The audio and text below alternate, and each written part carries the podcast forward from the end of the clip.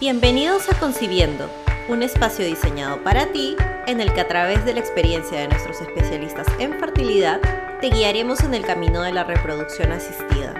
Concibiendo, un podcast de tu familia concebir. Hola, soy la doctora Alicia Elías Escudero, médico ginecobstetra, especialista en fertilidad de la clínica Concebir. El día de hoy vamos a tocar el tema Quiero volver a ser mamá. ¿Qué pasa con esas parejas, esas mujeres que ya son mamás y que desean tener un segundo bebé? Bueno, en este caso, primero nuestra recomendación es que acudas a un centro especializado de fertilidad para poder evaluarte y ver qué está pasando por el cual no logras tener ese segundo bebé.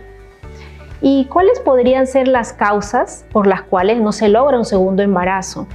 Estas causas podemos agruparlas en tres un primer grupo causas femeninas, un segundo grupo causas masculinas y un grupo, un tercer grupo causas mixtas, no tanto del hombre como de la mujer.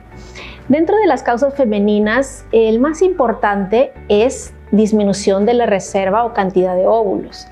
Todos sabemos de que a partir de los 35 años, la fertilidad, la calidad, cantidad de óvulos en todas las mujeres va a ir disminuyendo. Y sobre todo cuando una mujer ya se acerca a los 37, 38 años y sobre todo a los 40 años, esa cantidad de óvulos o reserva ovárica generalmente ya va a estar bastante disminuida. Lo que vemos en las consultas diarias es que muchas mujeres han tenido un bebé, por ejemplo, a los 25, 30 años y luego ya intentan tener este segundo bebé a los 35 o, o más años y justamente puede ser ese caso de que la reserva ovárica esté disminuida. ¿Qué otras causas también podrían estar impidiendo que se logre un segundo embarazo? Podría ser que a nivel de las trompas del útero hay algún problema, como puede ser la obstrucción de las trompas, porque como sabemos, para lograr un embarazo de manera natural, una o ambas trompas deben estar bien, deben estar permeables, no deben estar inflamadas ni con ninguna eh, llenado de líquido que se llama hidrosalpins. ¿Qué otra causa también puede estar impidiendo que se dé este segundo embarazo? Pues que puede haber a nivel del útero haber crecido un mioma que esté obstruyendo el crecimiento y desarrollo del embrión. Ahora, es importante hablar un poco más sobre el tema de la reserva ovárica.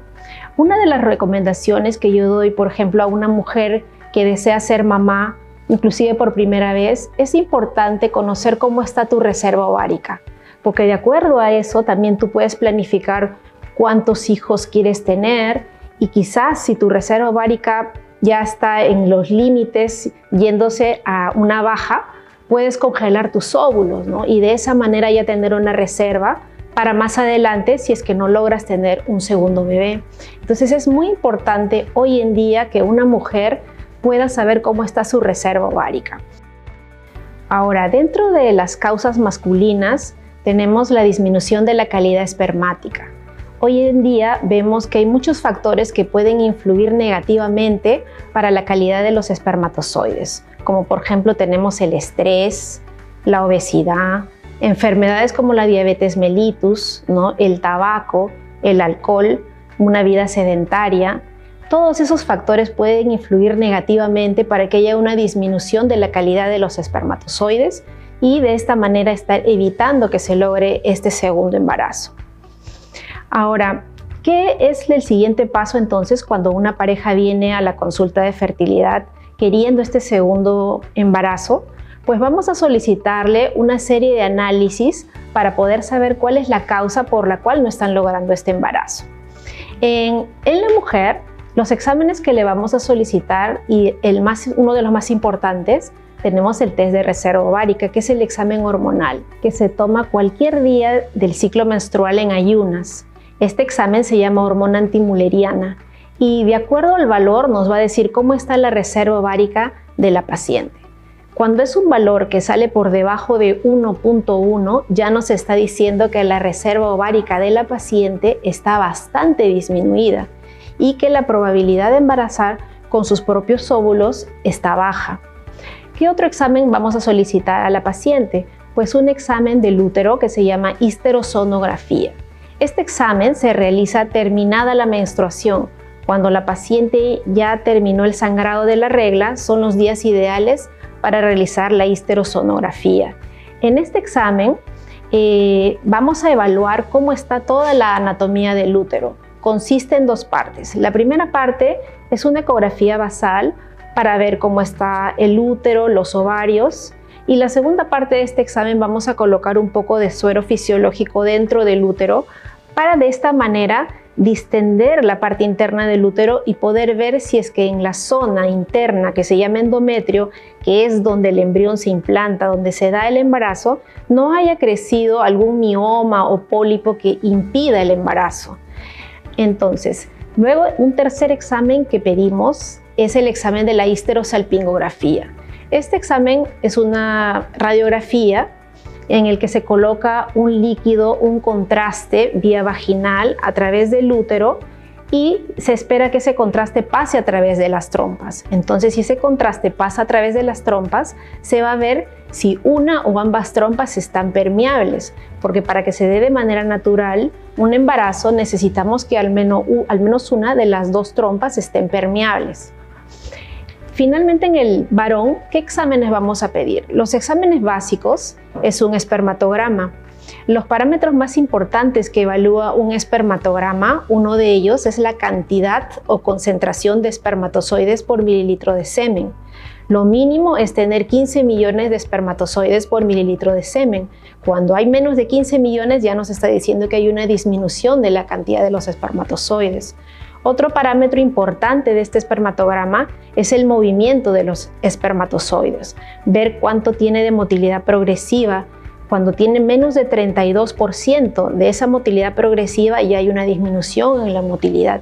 Y finalmente también se ve en este espermatograma la forma de los espermatozoides que deben tener cabeza, cola, cuando esta cantidad de espermatozoides alterados, anormales, está muy alta, también puede haber una dificultad del embarazo. Entonces, estos son los exámenes básicos que vamos a solicitar a la pareja en la consulta para poder lograr este segundo bebé. Una vez con los resultados de estos exámenes solicitados, vamos a ver cuál es la causa por la cual la pareja no ha logrado este segundo embarazo. Entre la causa más frecuente que habíamos mencionado era la disminución de la reserva ovárica. Como mencioné, muchas mujeres tienen su primer bebé quizá a los 28, 30 años y ya buscan el segundo bebé quizá a los 35, 37 años. En la mayoría de los casos que vemos diariamente en la consulta, a esa edad muchas mujeres ya traen un resultado de hormona antimuleriana, que es el test de la reserva ovárica, disminuido. ¿Y qué pasa en estos casos?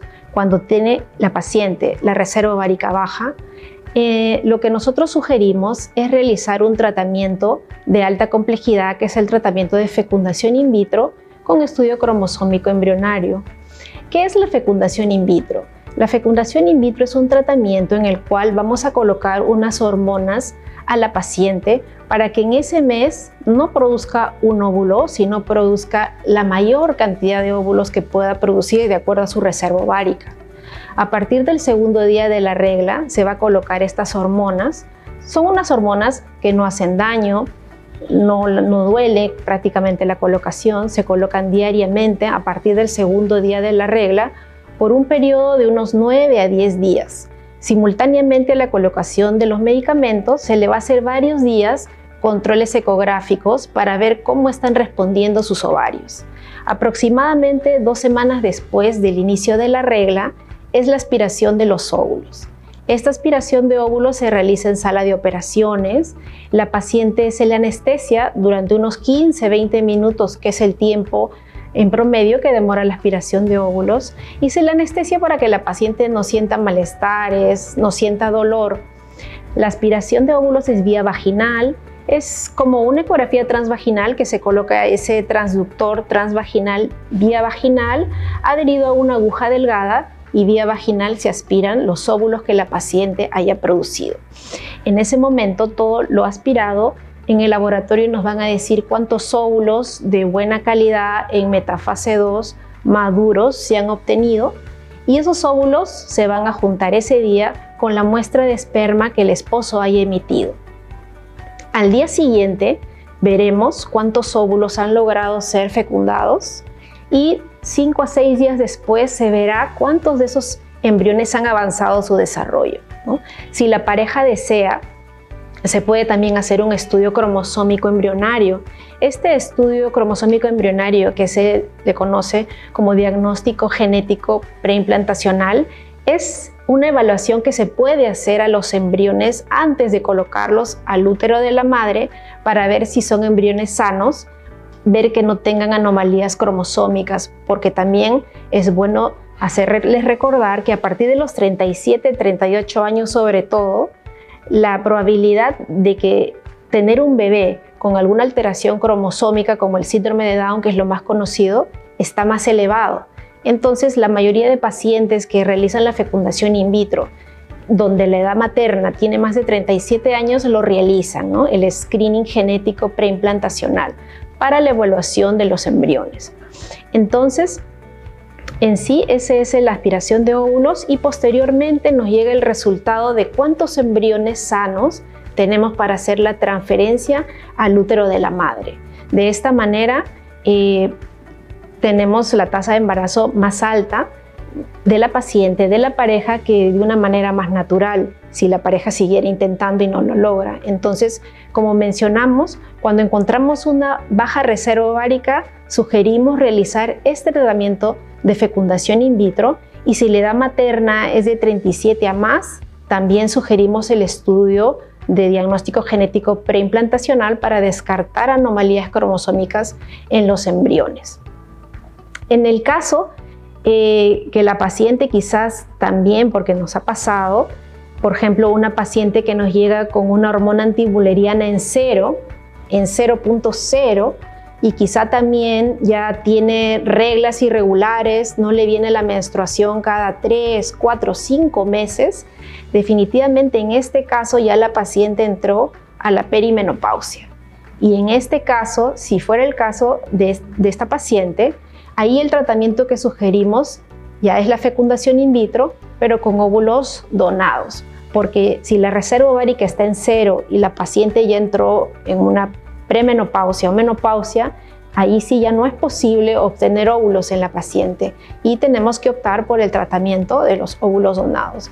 Es por eso la importancia de que toda mujer conozca cómo está al día de hoy su reserva ovárica.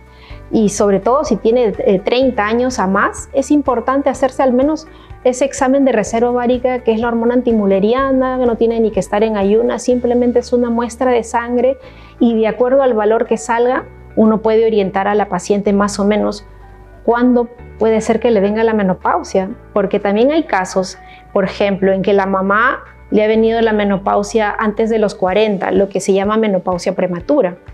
Y una hija de repente a los 30, 35 años ya está con irregularidades menstruales, puede ser que también le esté dando la menopausia prematura. Entonces, si tiene uno una mamá que ha venido la menopausia antes de los 40 años, tempranamente, yo diría desde los 25, 28 años, ya hay que saber cómo está nuestra reserva ovárica porque tenemos ese antecedente de una mamá con menopausia prematura.